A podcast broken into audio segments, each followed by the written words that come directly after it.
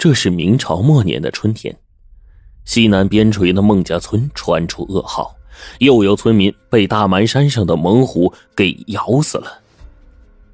孟家村一直想除掉山上的这只猛虎，也派了好些个打猎的上去围捕，但没有一次成功的，反而搭上了两位猎人的性命。如今猛虎再度伤人，全村老少是真的不知所措了。正当众人犯难间，老族长孟三叔站了出来。他对大家说：“村东头新搬了一户打猎的，看起来呀有些手段。刚来这不久，已经打死了好几只豹子了。因此啊，他决定亲自出面去找此人商议除虎大计。”孟三叔的想法得到众人的一致同意。事不宜迟，孟三叔这就往村东头赶去了。他敲了敲门，进去的时候，这一家子呀。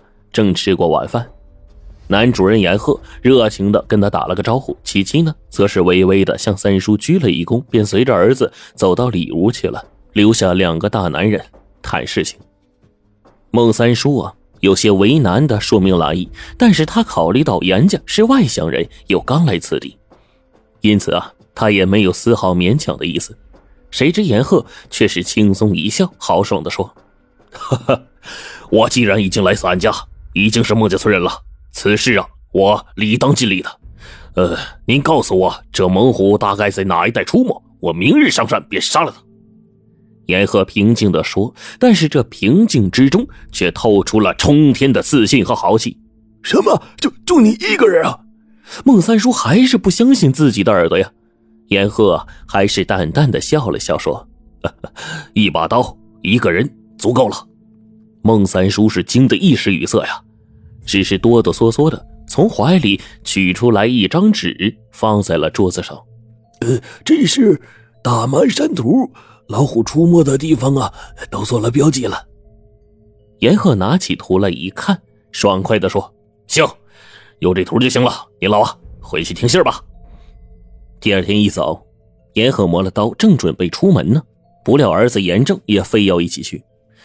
严鹤知道儿子的功夫已经学成了，而且勇猛异常，便点头答应。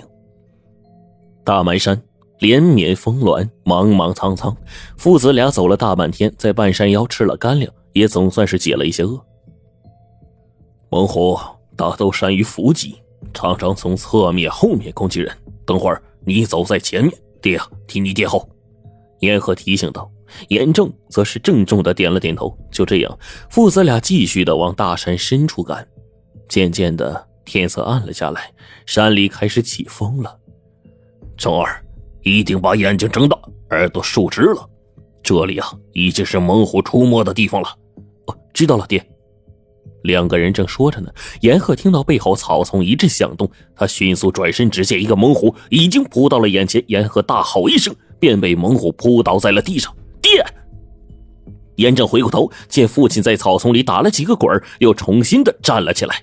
再看那个猛虎，胸前已经不知何时插了一把刀，而鲜血正从猛虎硕大的身躯中潺潺的流出呢。他低声咆哮着，龇牙咧嘴的盯着严鹤，不一会儿便轰然倒地，一动不动了。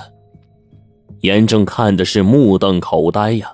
他本以为自己和父亲呢会与这猛兽一阵剧烈的搏斗，没想到短短一瞬间，生死便分。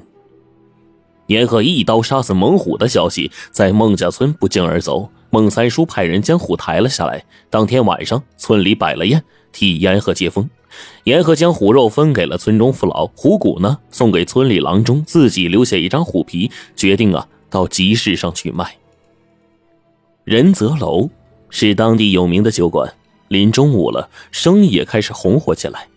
那些前来喝酒的客人都在议论严鹤杀虎的事这不禁引起了坐在角落里两个神秘人的注意。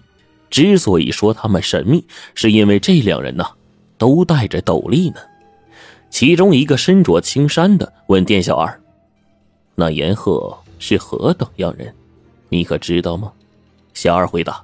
哎，严鹤呀，就是酒楼外面那街面上卖虎皮的。哎，客官呢，不如自行去看。听到小二如此说，那二人便付了银子，走出了酒馆，很快便在街市上找到了说是要买些上好的兽皮。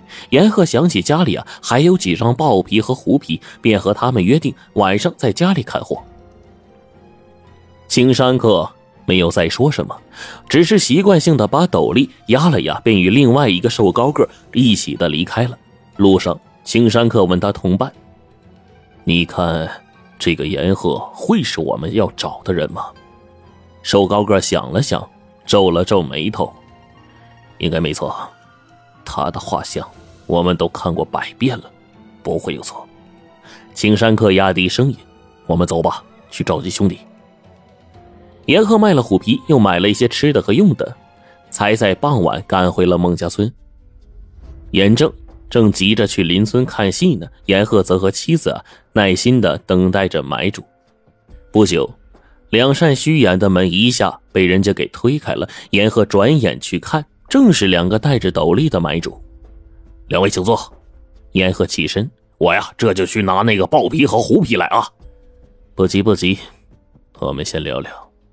他们双双在墙边的椅子上坐了下来。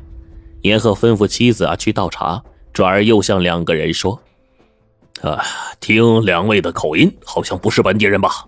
那青山客说：“听阁下的口音，好像也不是本地人吧？”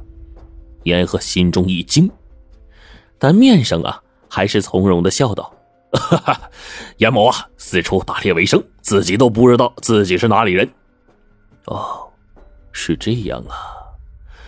阁下能一刀杀虎，想必一定是神力过人吧？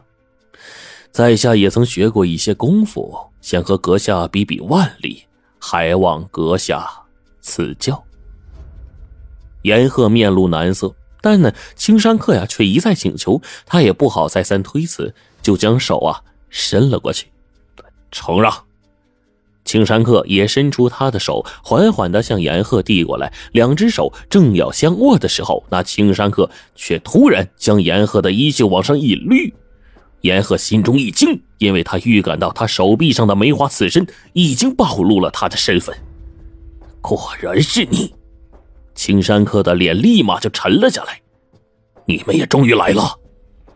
严鹤从当初的震惊中就恢复了过来。说话间，妻子端着茶从里屋走了出来。严鹤赶紧护住他，说：“快出门找证人去，不要怪我，你自己走，一个都走不了。”说完，青山客拔剑来攻，旁边的瘦高个自然是一起出手。可就凭他们两个，毕竟是无法阻止严鹤的。妻子还是跑出门，严鹤也随之闯了出去。可谁知道，院子里早已布满了杀手。妻子根本没有跑出院门，便在严鹤的眼鼻子底下惨遭杀害。严鹤是肝肠寸断，却又无可奈何。因为寡不敌众，自己也是身中数刀，便倒了下去。